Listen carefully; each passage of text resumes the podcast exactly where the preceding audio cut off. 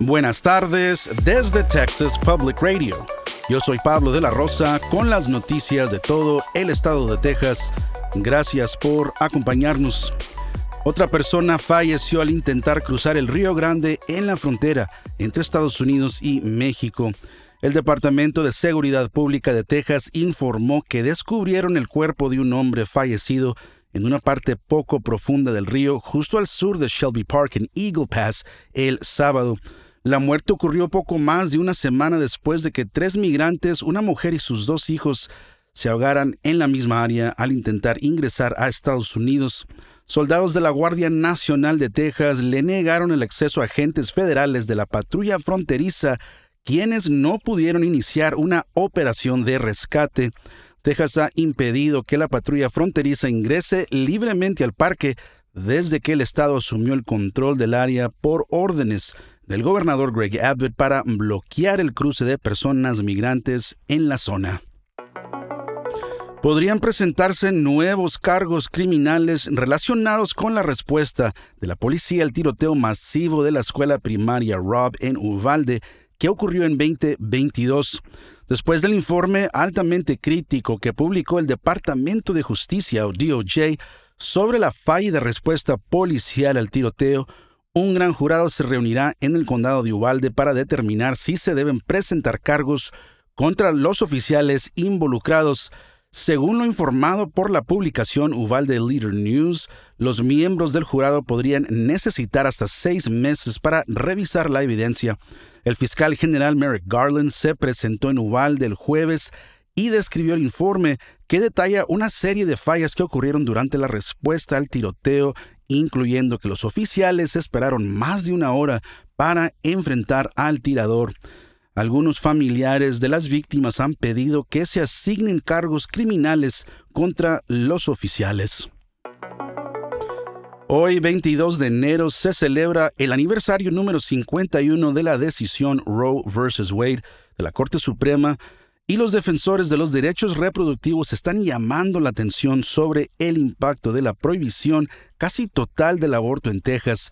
Texas, que ya experimentaba una escasez de ginecólogos antes de que entrara en vigencia la prohibición en 2022, ahora se encuentran en una situación aún más crítica a medida que los especialistas y los estudiantes de medicina optan por irse a otros estados.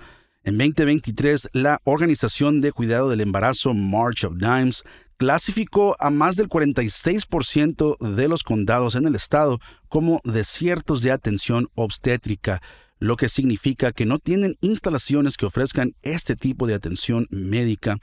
Wendy Davis, ex senadora estatal de Houston y defensora de los derechos reproductivos, dice que el problema está empeorando.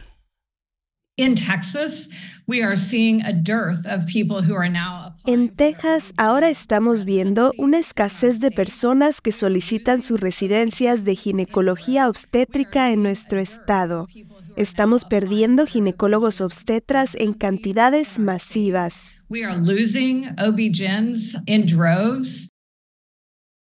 La ley de Texas prohíbe actualmente el aborto en todos los casos, excepto cuando la vida de la madre está en peligro inminente.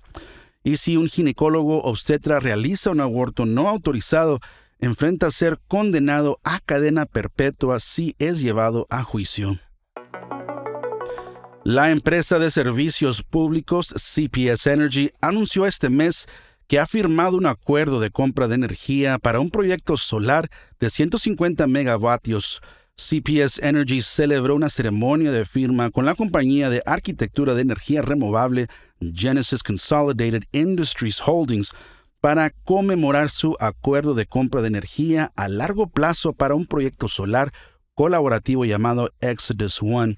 CPS Energy afirma que esto convertirá a San Antonio en un líder estatal en generación de energía solar.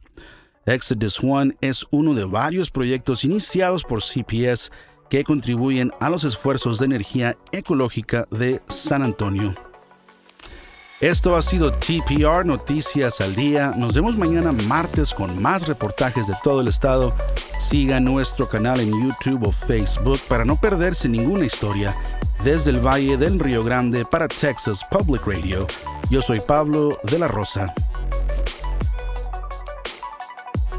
Con el equipo de investigación especial más grande de Texas, hemos recuperado más de 13,5 millones de dólares, protegiendo a negocios como el suyo. Somos un socio luchando contra el fraude en la compensación para trabajadores. Su negocio es más seguro, más fuerte, mejor con Texas Mutual.